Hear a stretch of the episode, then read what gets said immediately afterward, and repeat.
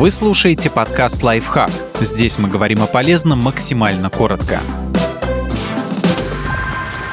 что такое глутамат натрия и стоит ли его бояться. Как ни удивительно, но это натуральный продукт. С химической точки зрения глутамат натрия – это соль глутаминовой кислоты. Так называют одну из важнейших аминокислот, из которых построены все белки, в том числе те, из которых состоит наше тело. Глутамат натрия естественным образом содержится в любой белковой пище, включая мясо, грибы, молочные продукты. В 1908 году профессор Токийского имперского университета Икеда Кикуная заинтересовался поинтересовался, какой именно элемент придает традиционному японскому блюду бульону из морских водорослей характерный пикантный вкус. Этим веществом оказался глутамат натрия. Химик смог выделить его из бульона. Позже ученые много раз пытались синтезировать глутамат натрия искусственно, но во второй половине 20 века нашелся простой, дешевый и натуральный способ производства. Вместо того, чтобы извлекать и кристаллизировать глутамат из бульона, его начали получать путем ферментации крахмала, сахарной свеклы, сахарного тростника.